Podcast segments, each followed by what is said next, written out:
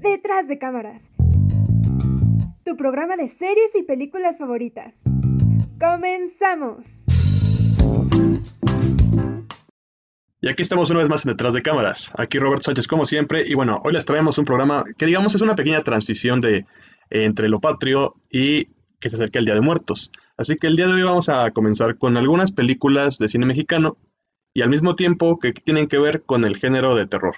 Así que sin, decir más, vamos a empezar con el programa del día de hoy. Hola, pues aquí estamos otra vez, comenzando igual y tal vez con un especial de Halloween, aún no sabemos, pero pues nos encanta el cine de terror, nos gusta el cine mexicano, entonces quisimos hacer una combinación y pues en eso estamos preparándonos con unos clásicos, unas película, una película un tanto más contemporánea que ha llamado mucho la atención y, y que pues estamos seguros que les van a gustar mucho, mucho. ¿Cómo estás, Mariam? Pues yo estoy muy contenta de estar otra vez con ustedes y sí, les tenemos bastante películas bastante eh, buenas, eh, muy, muy interesantes y con diversos temas que les aseguro que pues es para todos los gustos. Pero, Mariam, ay, no, Mariana, ¿cómo estás?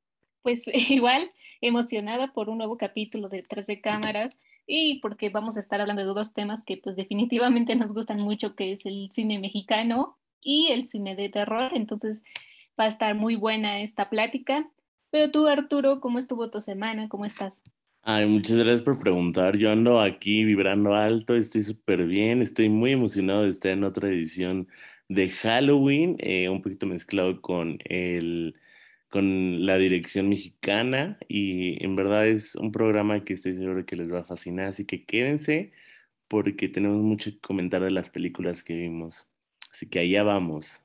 Pues queremos comenzar con una película de uno de nuestros directores este, favoritos, que dicen que huele a hockey, este, que se llama Guillermo del Toro, y queremos hablar sobre su primer largometraje, su primer ópera prima, que se llama La Invención de Cronos, o mejor conocida como Cronos, que trata sobre un eh, señor que tiene una tienda de antigüedades y encuentra un artilugio que hace que tenga vida eterna. El señor no sabe totalmente nada, pero conforme va pasando la película se da cuenta que más de una persona está interesada por este, eh, por este invento que ya lleva desde la Edad Media. Se tiene que enfrentar a muchas cosas y pues, pues queda en un final bastante conmovedor que ya les estaremos diciendo, pero pues tiene caras conocidas dentro del cine de, Guillermo del Toro, que es Federico Lupi, que también estuvo en El Espinazo del Diablo, y también está Ron Perlman, que estuvo en Hellboy y en Blade 2, que fue dirigida por Guillermo del Toro. Entonces aquí ya se empiezan a ver algunos de los principios que va a ir manejando este director a lo largo de toda su carrera. Pero no me quiero adelantar más y pues, ¿qué opinan los demás? ¿Qué les gustó? ¿Qué no les gustó? Yo pienso que es una película original. Cuando veo las películas de Guillermo del Toro, lo único que se me viene a la cabeza como cómo fue que su mente le dio para pensar en algo así, ¿no? Como en el hecho de que un alquimista del siglo XVI se haya ido a Veracruz y haya inventado un artefacto que funciona bajo las cualidades supernaturales de un insecto súper antiguo y que está dentro de ese artefacto y que le da vida este, por siempre casi casi a quien lo use. Es como, wow, o sea, me sorprende mucho las ideas que luego se saca porque creo que la forma en la que él tiene para contar estas historias y de cierta manera hacerlas tenebrosas, porque por ejemplo el hecho de que a lo largo de eh, muere, bueno, es la anciana protagonista, muere y después resucita gracias a este artefacto, porque pues no se puede morir como tal, pero resucita de una forma no estética, o sea, una forma eh, que le hace ver aparentemente y bueno, físicamente de una manera desagradable. Es como ahí mete ese tipo de cositas que, que dan, que dan miedo y que simplemente no puedes dejar de ver porque te atrapa la trama, te atrapa a ver qué es lo que van a hacer consecuentemente todos los protagonistas y coprotagonistas, ¿no?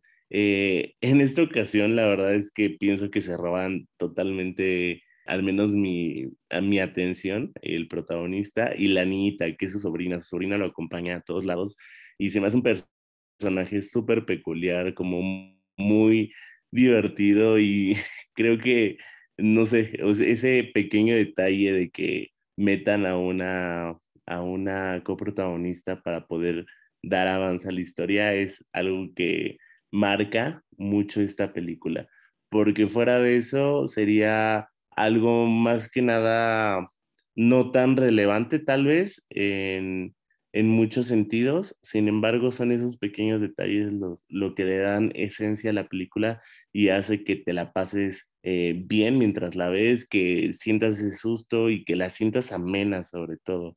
Eh, en lo peculiar, creo que, en lo particular, perdón, creo que es una película que merece ser vista y que merece eh, muchísimas, eh, muchísimos aplausos por la forma en la que se llevó a cabo, se dirigió y se grabó y se actuó para la fecha en la que se hizo esa película.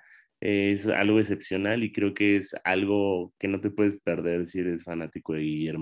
Pues como sabemos, esta fue la ópera prima de Guillermo del Toro, entonces realmente estaba arriesgando mucho en esta película porque como sabemos el género de terror no es tan popular en México, al menos no se le da tanta importancia como se debería. Y bueno, obviamente del toro siempre ha sido un gran fanático de los monstruos, de las criaturas, eso siempre nos ha quedado claro. Entonces, cuando hizo esta película, pues realmente sí se arriesgó, debería decirlo, pero yo creo que lo hizo fenomenal. Obviamente es una película sobre vampiros, aunque no se dice explícitamente, pero pues por todos los elementos que hay en la película, pues sabemos que es una como nueva versión del personaje del vampiro, ¿no? Y la verdad es que creo que lo hizo de una manera muy fresca, a pesar de todo. O sea, no, no se fue por lo estándar, por lo que ya siempre está, se ha dicho, ¿no? En realidad lo hizo a través de este invento que es, em, pues sí, el Cronos, que se encuentra este señor en su tienda y que se empiezan a, a, ver un montón de problemas a partir de eso, pero me parece que es muy buena. O sea, yo no sé ustedes, pero ya las escenas finales para mí fueron las mejores. Es cuando sientes, creo que más el terror, porque al principio como que no sabes muy bien por dónde va, la verdad.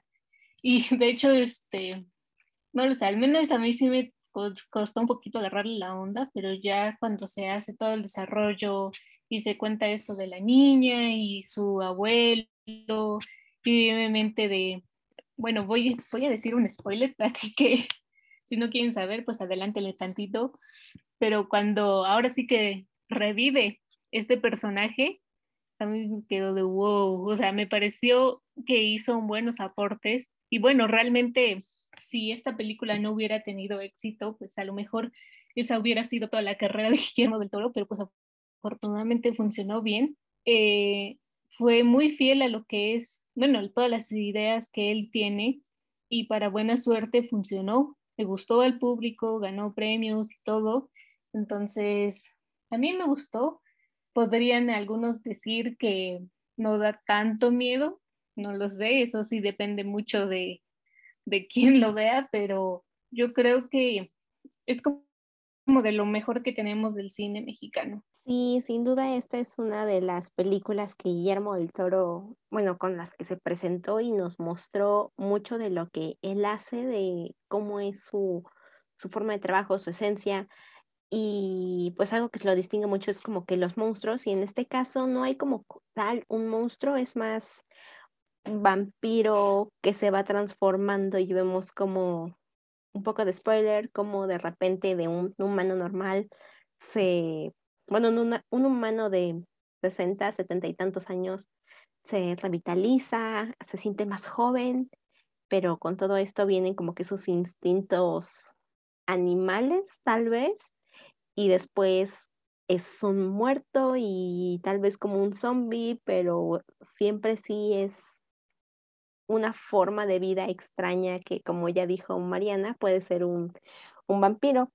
Y pues a mí lo que más me llama la atención es que eh, el personaje de la niña, de la sobrina, a mí me pareció que eh, en un inicio yo creí que iba a ser como en el laberinto del fauno, donde ella iba a tener más, más relevancia, iba a ser como que todo iba a circular alrededor de ella, pero es justamente su inocencia, su complicidad de que él es la persona favorita de su familia, porque se ve como que con su tía no se lleva tan bien, pero con el abuelo, el tío sí y se preocupa por él, lo cuida, lo acompaña al trabajo, pero en ningún momento, en ningún momento dice ninguna palabra hasta el final y es como que qué bonito, porque la única palabra que dice es abuelo y es extraño, como que eh, más adelante lo quiero comentar con otra de las películas que vamos a hablar, pero aquí el, el único personaje niño o infante no nunca dijo nada, simplemente estaba ahí existiendo, acompañando, protegiendo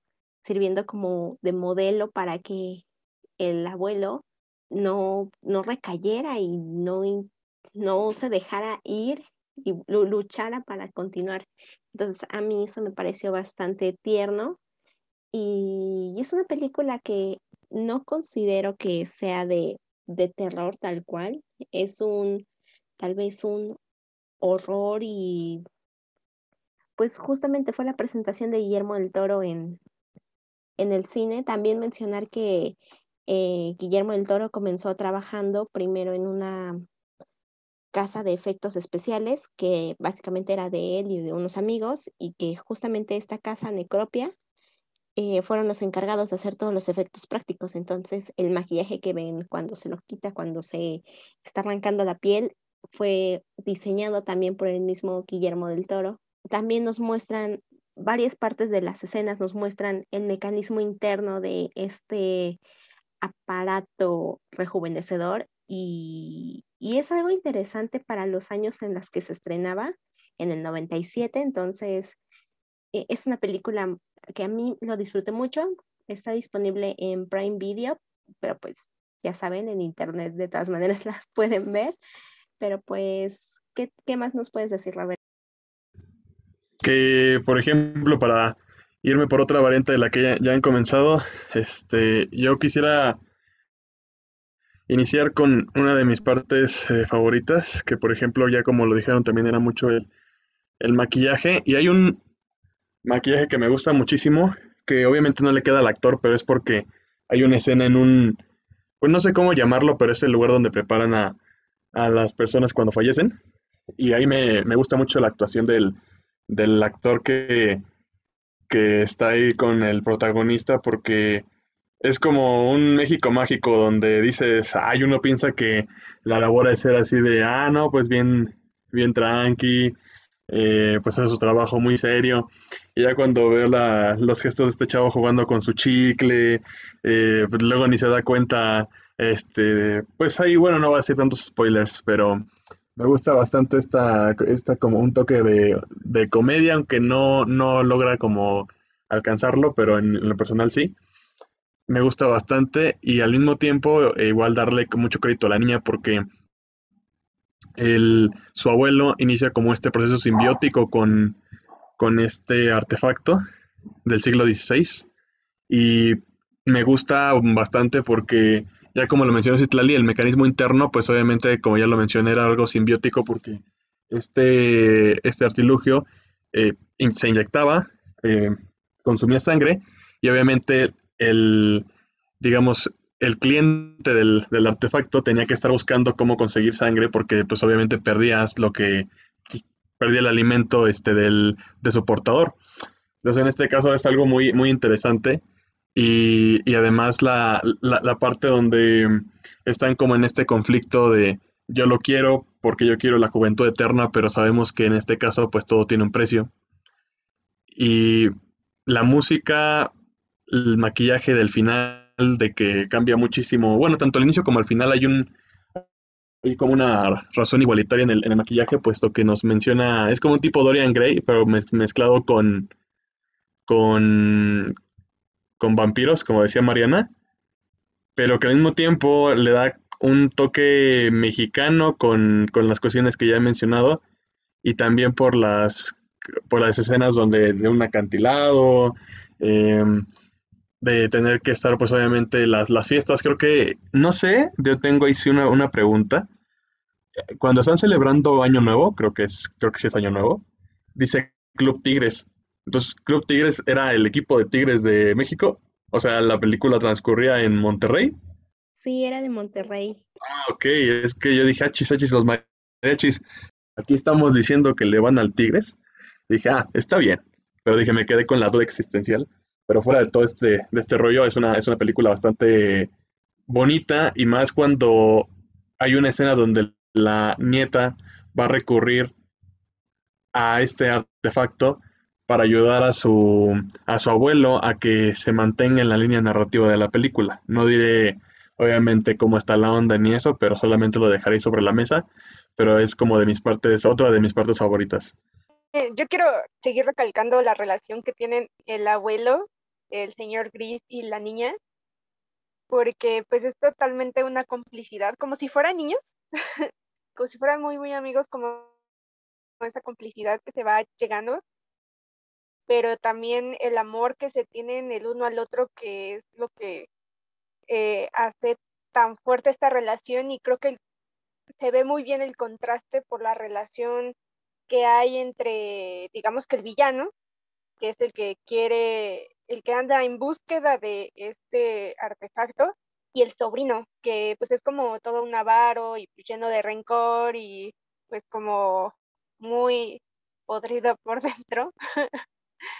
este, como que se da este contraste entre estas dos relaciones y hace que luzca todavía más. Aparte, pues yo soy muy fan de Hellboy, las películas de Guillermo del Toro, y el ver a Ron Perlman y después saber que va a seguir apareciendo tanto en voz como en actuación con este Guillermo del Toro es como muy, no sé, como que se siente bonito ver cómo eh, Guillermo del Toro empezó a echarle ojo al pues a, los a los actores, a cómo quería hacer su estética, porque él tiene como una estética como step punk, como muy este con estos engranajes que se ven en al principio de la eh, de la película y también al final, porque pues obviamente que todo el mundo ya sabe de, de las criaturas, también se dice mucho que en su cine se juega mucho con los baños, que le gusta mucho hacer escenas de baños y ahí se ve un baño en, en la película y no, y no porque solo aparezca y el señor vaya al baño, ¿no? O sea, sino porque pasan en realidad cosas cruciales que les llama Guillermo del Toro, ¿qué? Escenas bisagras que van a hacer que se explique pues todo lo que va siguiendo, ¿no? Entonces, como que todo ese tipo de cosas ah, te hacen entender un poquito hacia dónde fue con todas sus películas ese Guillermo del Toro y que pues nunca se despegó de, de todo eso. Eh, ¿Qué les parece si vamos con una película que es clásica en, el cine de terror mexicano? Es del año 70, ah no, 82, si mal no recuerdo, y se llama Veneno para las Hadas. Esta película está dirigida por Carlos Enrique Taboada y básicamente la premisa trata de una niña eh, que se empieza a juntar con otra pequeña que es muy solitaria en la escuela y le empieza a convencer de que es una bruja de verdad. Eh, por lo tanto, la, la, hace participar en muchas actividades que tienen que ver como con ritos satánicos y con cosas malas y la otra niña se deja muchísimas veces manipular por ella sin embargo, este, es entretenida la forma en la que se desenlaza esta historia porque eh, tiene muchísimo que ver con el terror que, que va provocando a la otra pequeña. Te sumerge en ese terror y hace que lo sientas de cierta forma porque no sabes verdaderamente si la otra niña es una bruja o no, o si está participando en juegos satánicos o solamente es una broma o algo por el estilo. Aparte, lo que le da otro toque es el hecho de que eh, una de las niñas tiene una abuela que es muy espeluznante y mm, es como, son ciertos elementos que, que te hacen como meterte en la trama y tener un poquito de miedo mientras la ves. Esta película se llevó un premio a Mejor Película eh, en su respectivo año y fue un premio Ariel y creo que vale muchísimo la pena verla, pero antes de adelantarme, mejor vamos a ver qué Ay, pues esta fue una película que disfruté muchísimo. Pues Veneno para las Hadas es historia de qué pasa cuando mientes y mientes y mientes. Y pues juega mucho con esta inocencia de, de las niñas, la incredulidad, cómo es que alguien va a, a asumir que lo que están diciendo es completamente cierto y, y qué puede pasar cuando eso ocurre pues tenemos a las dos niñas, Flavia y Verónica. Verónica es una niña eh, que es huérfana, vive con su abuela, con su nana, y pues su nana se dedica básicamente a contestar las preguntas que tiene esta Verónica, de decirle, pues, qué son las brujas, para qué hacen pociones, por qué hacen esto y tal cosa. Entonces Verónica empieza a decir, no, pues, entonces yo soy una bruja, y también un poco como que inspirada por su abuela.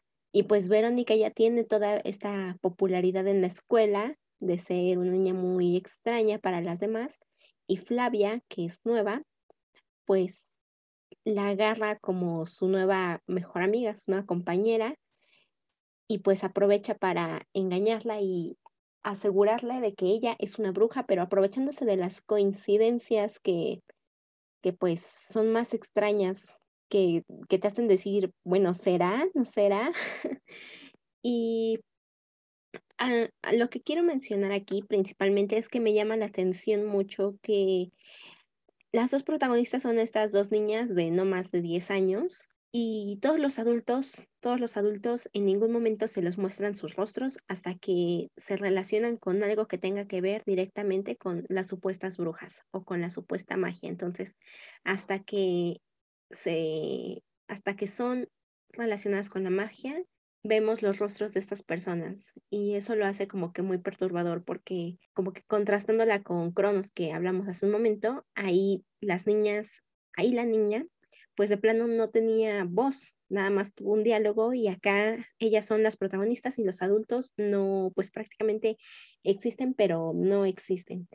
Entonces, eso es como que bastante interesante y en algún momento pues te deja en la reflexión como de pues quién tiene el verdadero poder en la magia, ¿no? Como que viene de la infancia, se pierde, cómo surge y tiene un desenlace bastante trágico, pero un pero de cierta forma te deja como que una sensación extraña, la verdad. Considero que así no lo maneja, pero es una película bastante buena para ver es entretenida y pues es un clásico muy necesario y, pues aprovechando como que el, talento son niñas y que muchas veces utilizan a las niñas como para que sean el demonio en estas películas modernas, acá no lo hacen tan así, simplemente son niñas explorando y conociendo la magia y como que la cosmovisión de lo que les rodea y de lo que conocen. Pero ya dejo, hasta aquí dejo mi participación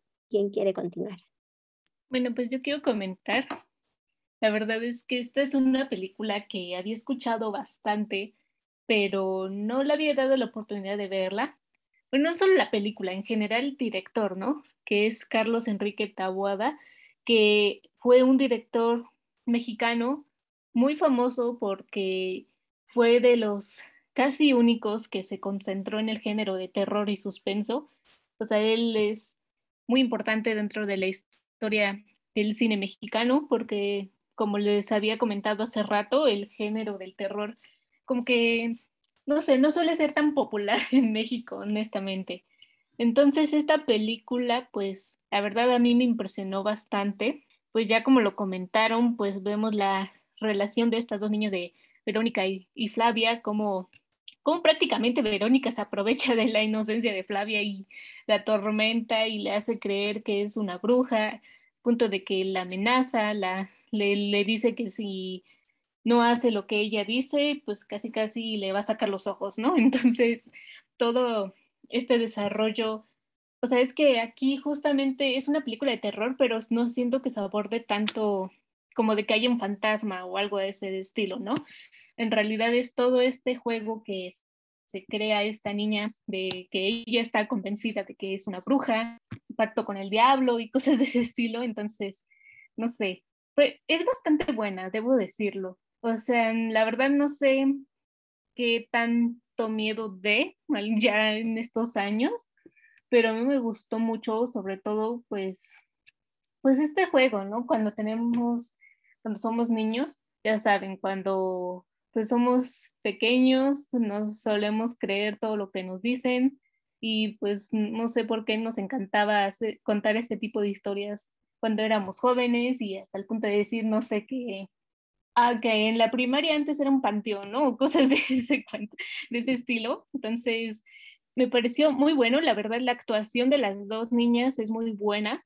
Eh, porque en realidad la película solo se centra en ellas. No se ven los adultos en ningún momento. Nunca les vemos la cara. En realidad, lo único que les llegamos a ver es la espalda o las voces fuera de cuadro. No, esta es una película que se concentra completamente en la visión de las niñas y pues nada, me, me, ha gustado bastante. Se llevó, recuerdo que varios premios Ariel y pues obviamente muy bien merecidos.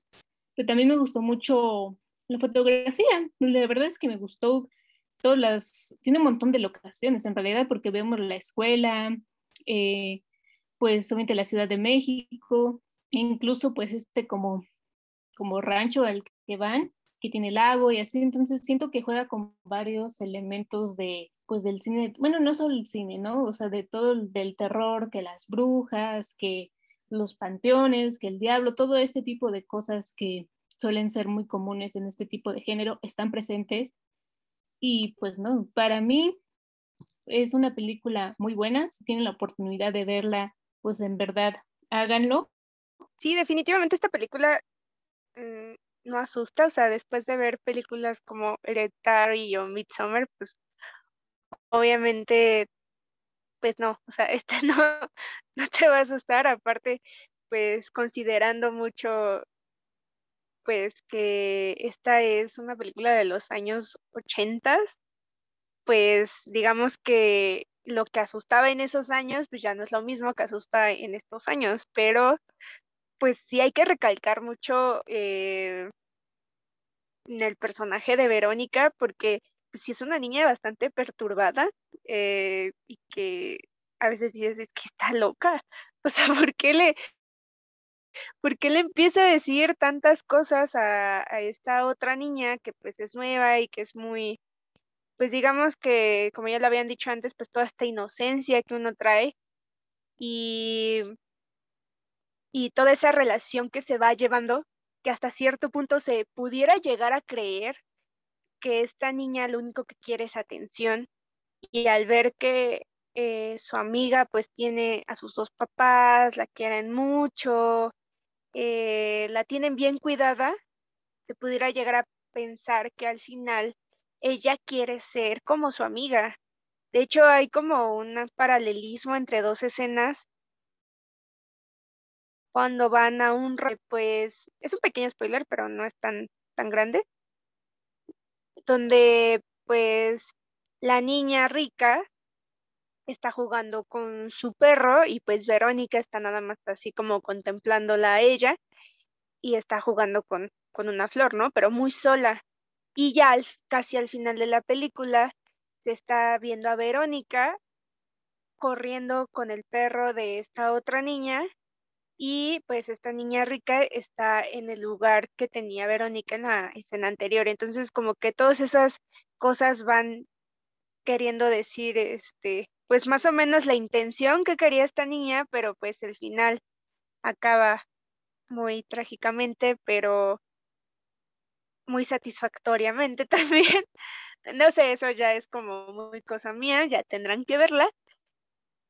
Y, y pues la verdad, creo que como para conocer más el cine mexicano, creo que sí es una película bastante entretenida, bastante buena para ir viendo cómo es que se fue desarrollando al cine de estos días, que de hecho sí vamos a hablar sobre una película que es más contemporánea y podremos ver eh, esta comparativa de temas que se están abordando hoy en día. Pero ya no me quiero extender más. ¿Y qué tal si nos vamos a unos comerciales? Regresamos y no se despeguen. Escuchando el programa Sin Palomitas, corre por ellas. Regresamos a Detrás de Cámaras. Y bueno, ya estamos de regreso. Y pues bueno, en esta ocasión vamos a comentar otra película del director Carlos Enrique Tabuada, que como ya lo mencionamos, fue muy importante dentro del género terror aquí en México. Y pues él hizo varias películas muy memorables y una de ellas es Más negro que la noche, que es una película de suspenso que se estrenó en, en el año 1975 y fue protagonizada por Claudia Isla, Susana Dos Amantes, Elena Rojo y Lucía Méndez. Bueno, Más negro que la noche, pues trata la historia de, de Ofelia, que hereda la casa de su vieja tía que acaba de fallecer y pues la única condición que le pone ahora sí que su tía en su testamento es que cuide a su gato, a su gato negro llamado Becker.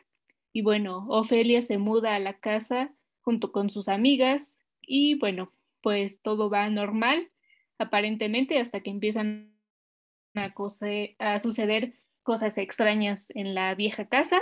Ya saben, esta es una película que toma ese tema de la casa embrujada y pues fue bastante famosa en su momento. De hecho, tengo entendido que varias personas en su momento de estreno sí se espantaron realmente al ver esta película, sí les dio realmente miedo.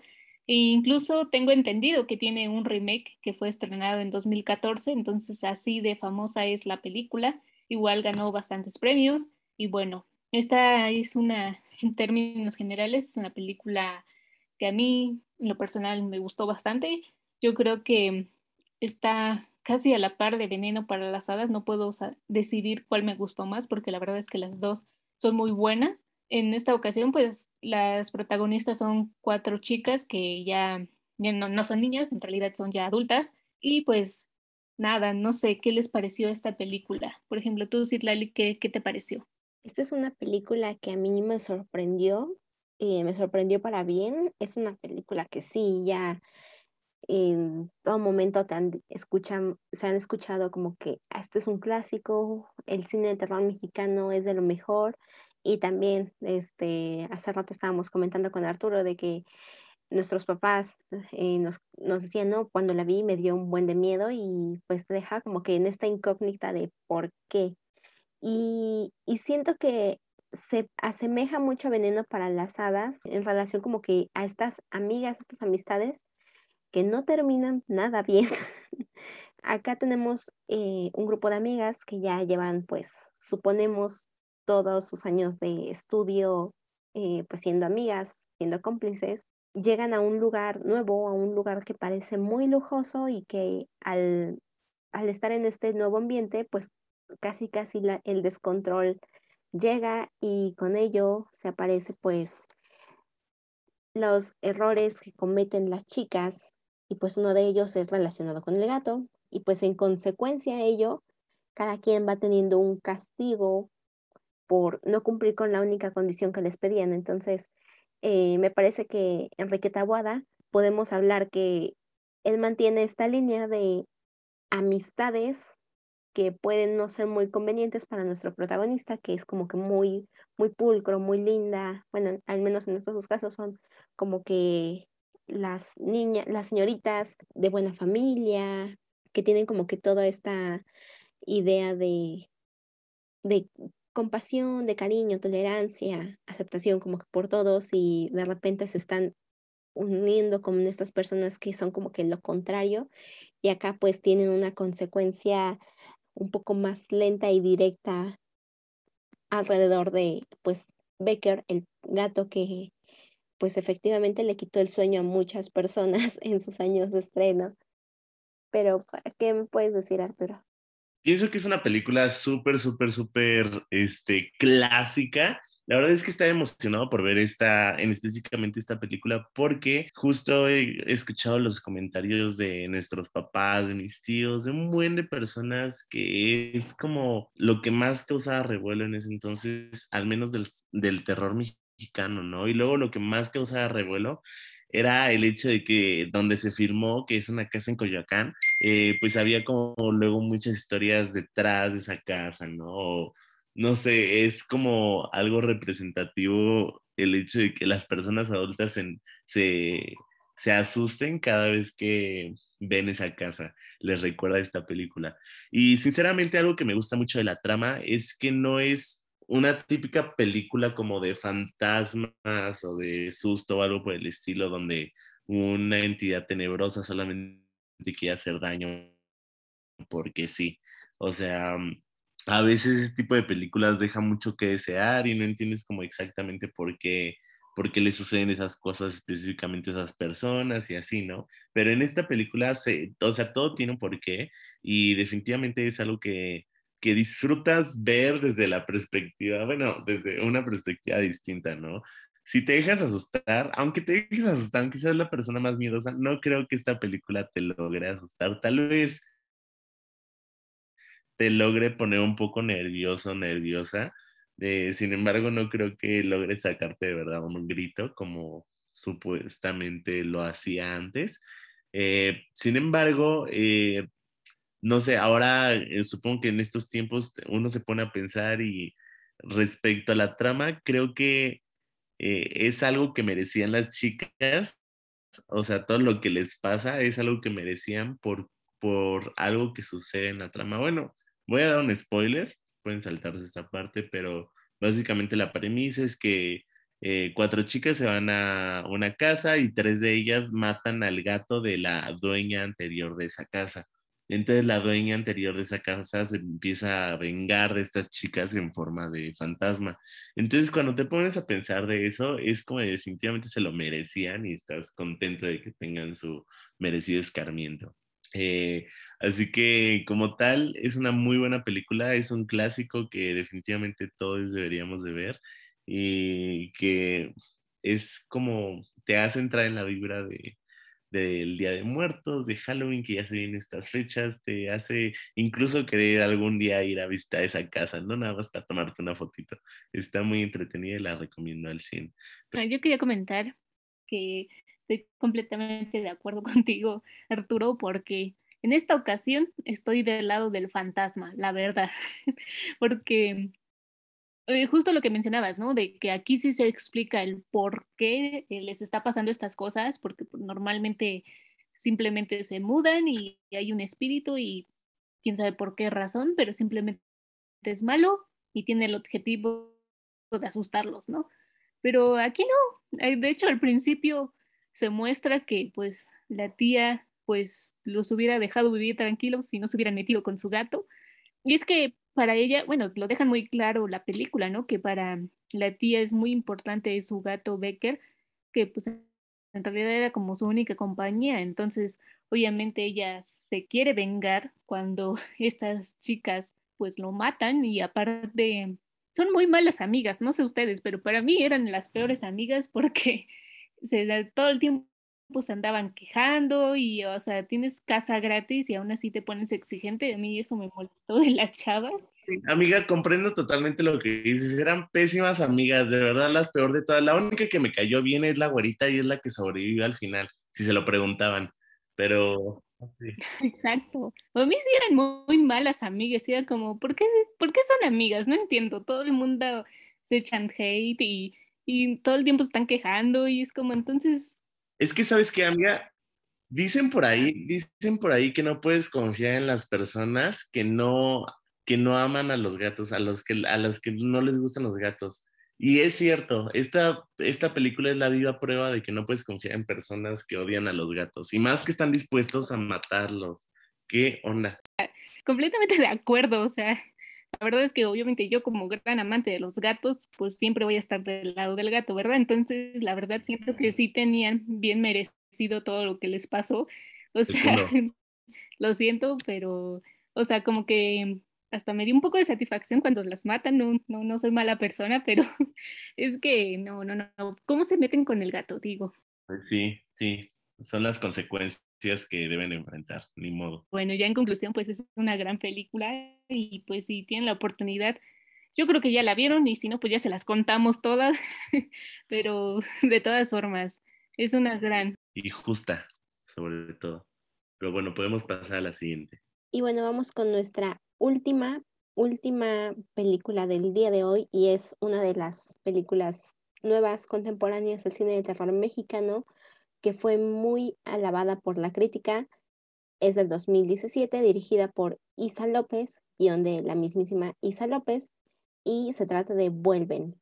En esta nos presenta un, ah, para comenzar, un contexto donde las muertes y las desapariciones por el crimen organizado y el narco, pues son muchísimas y específicamente de los niños no se tiene registro y no hay un registro tampoco de cuántos niños han quedado huérfanos, cuántos niños han quedado desaparecidos y dónde están estos niños.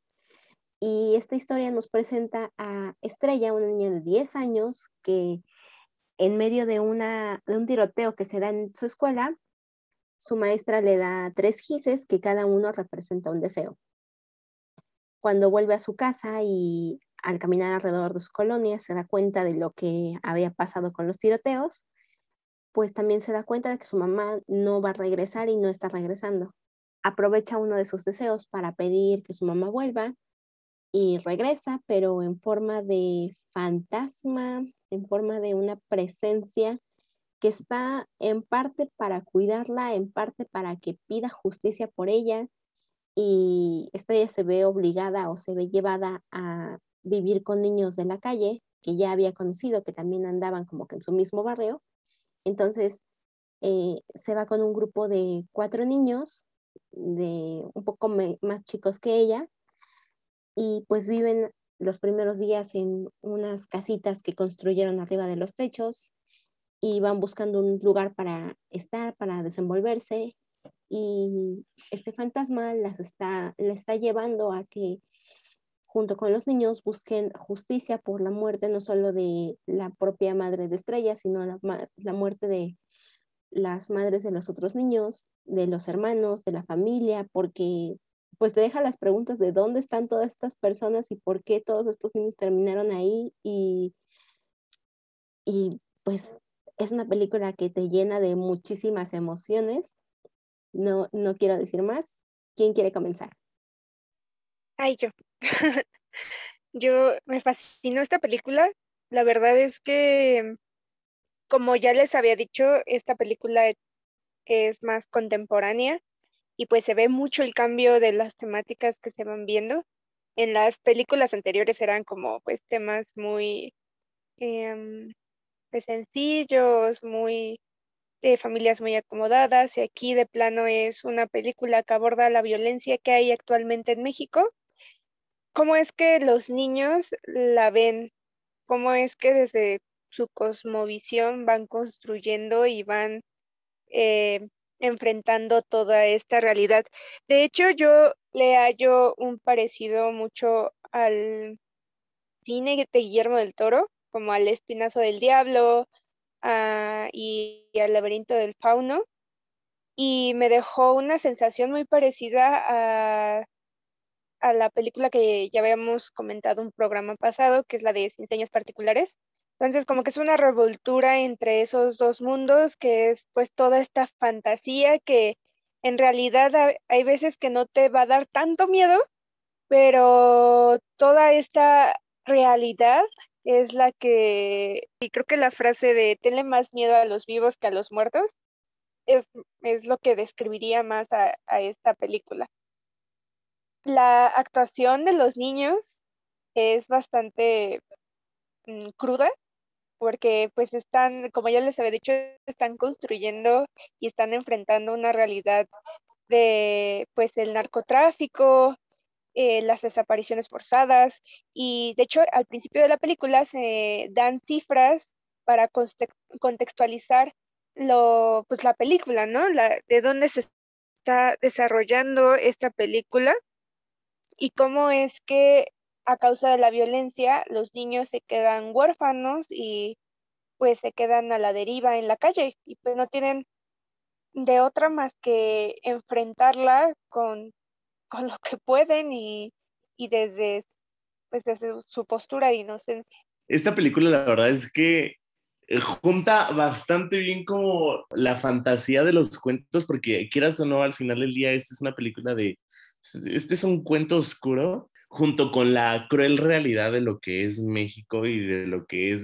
verdaderamente el estado socioeconómico de bajos recursos. Es, es algo impresionante la forma en la que combina estos dos elementos para crear una historia que no solamente es de terror, sino y ni siquiera terror por el espectro o espíritu que se le aparece a Estrella, sino terror por el simple hecho de que lo están persiguiendo un grupo de, de, de, narcodelincuentes, un grupo que está involucrado con toda la mafia, que resalta sobre todo la manera tan cruda y tan frívola en la que la política está involucrada con estos temas de crimen organizado. Y eso es lo que verdaderamente da el miedo, ¿no? O sea, y a la niña es lo que más la atemoriza, porque hasta cierto punto de la película comprende que los fantasmas que ella ha estado viendo gracias a sus deseos están ahí por algo, están ahí para ayudarla, no solamente para causarle mal o para, para asustarla. Y es cuando comprende que, que el verdadero monstruo somos los seres humanos, ¿no? Ahí, aquí se aplica la, la del gremlin, que no sé si se quedó en el programa que ya habíamos hecho, pero si no saben a lo que me refiero, básicamente es justo ese mi punto, que los seres humanos somos los verdaderos monstruos y en esta película se refleja tal cual.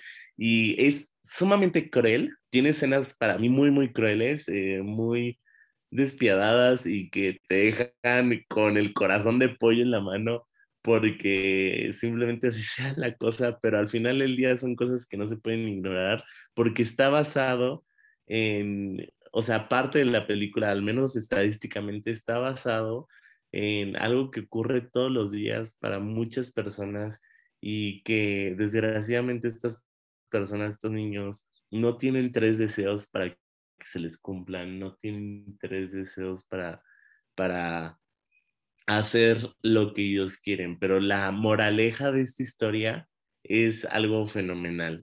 El, la, la moraleja de esta historia es los tigres nunca tienen miedo.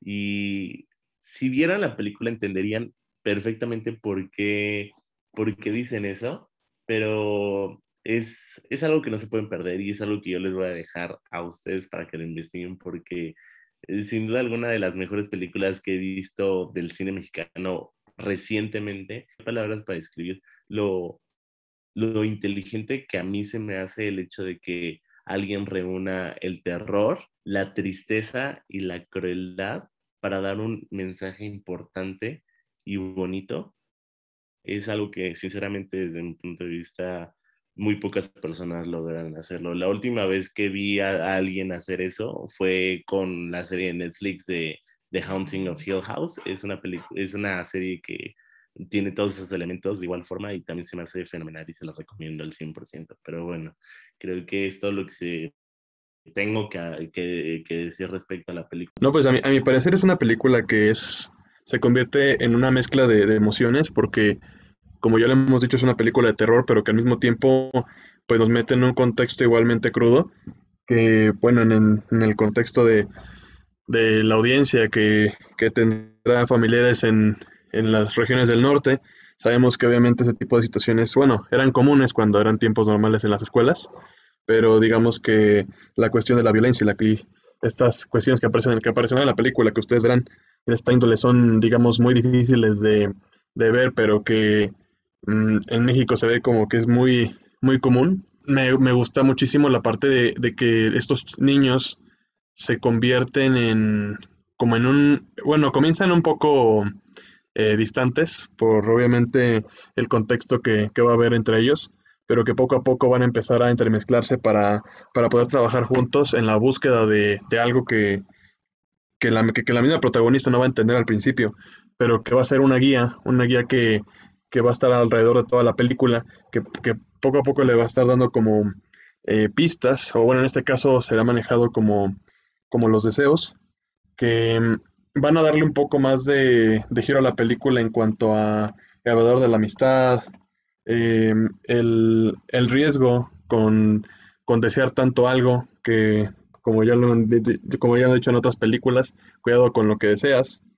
Y mm, es, es, es muy difícil porque, como bien decía Marian también al principio, nos muestran una, unos, unos datos de, de la violencia en México y para mi parecer es una excelente, excelente estrategia por parte del guion empezar con algo fuerte y después convertirlo en, en no en algo que podríamos ver en las noticias como un, no sé, una infografía y lo convierten en algo igualmente informativo para que la gente al mismo tiempo que, que puede ver una película se esté informando de algo que sucede actualmente. A mí me, me encanta bastante eso que, que hace la película e igualmente pues em, recalcar las actuaciones de los niños porque, porque sin duda pues a mí se me hizo muy orgánico, muy orgánico porque te das cuenta de, pues obviamente de dónde viene cada uno, cuál es el carácter, cómo empiezan como a tener sus conflictos, pero al final siguen siendo uno mismo. Y entre las escenas que, que a mí más me gusta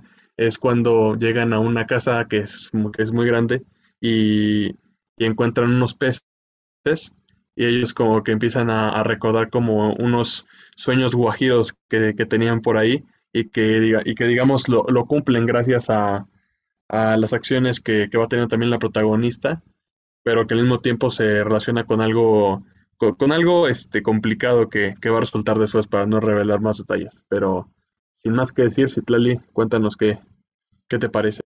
Sí, esta película, como ya les había dicho, eh, me sorprendió muchísimo. Ha sido de las que hemos hablado, sin duda mi favorita.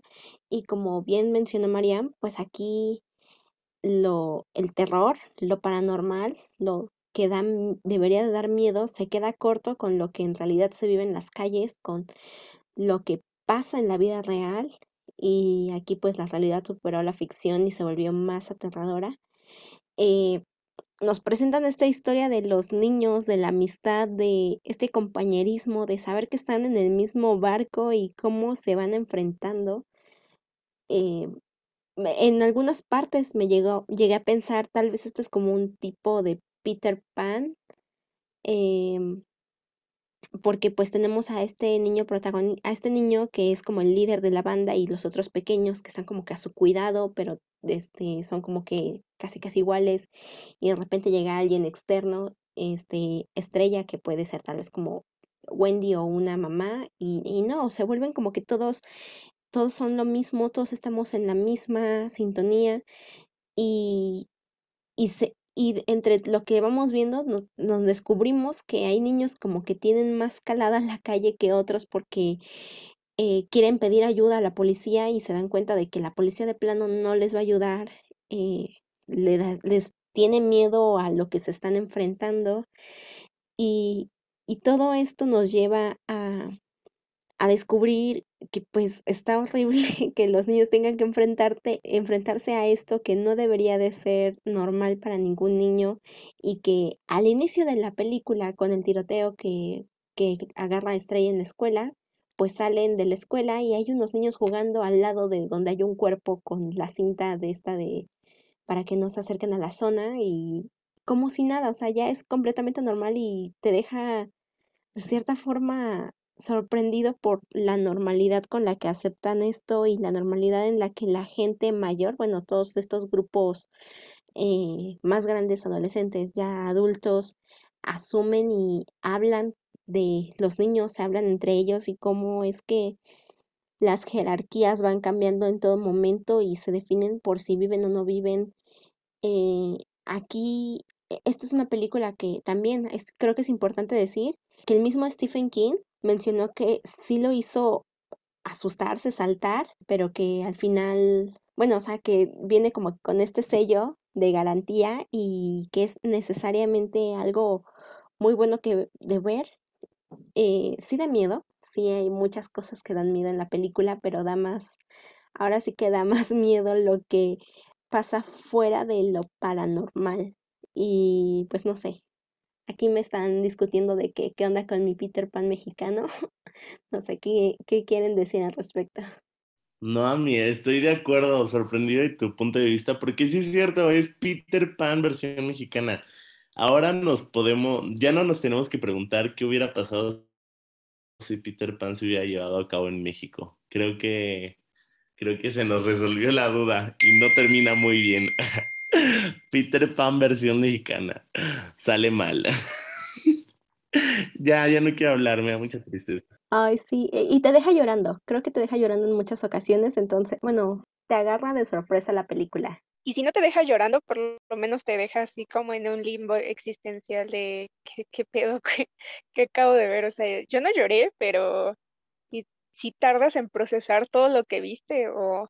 Y si no, pues la verdad yo creo no le pusiste atención porque eh, sí está, sí está fuertecita la, la película. Creo que sí es como tomársela. No, no es para cualquier persona, eso sí, ¿no? No es para cualquier persona, pero es de las películas que sí o sí te tienen que ver. Pues sí, igual como dije al principio, pues es una fusión de, emociones que te traes desde llorando, este, valorando un poco lo, que es la amistad, tener que afrontar como situaciones adversas y al final yo creo que también nos da un poco de justicia, ¿no? Con la cuestión de las circunstancias que se van a presentar en la película. Pero ya con esto yo, yo creería que ya podemos cerrar el programa del día de hoy. Ya hablamos un poco de esta transición entre cine mexicano y, y cine de terror.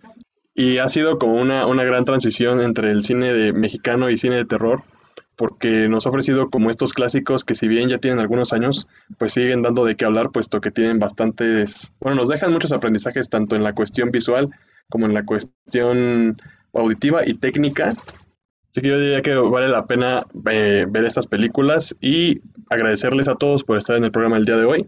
Ya saben que tras de cámaras va a seguir adelante y posiblemente, no, no les aseguramos nada, empecemos con un posible mes del terror o ya estaríamos anunciando después que va.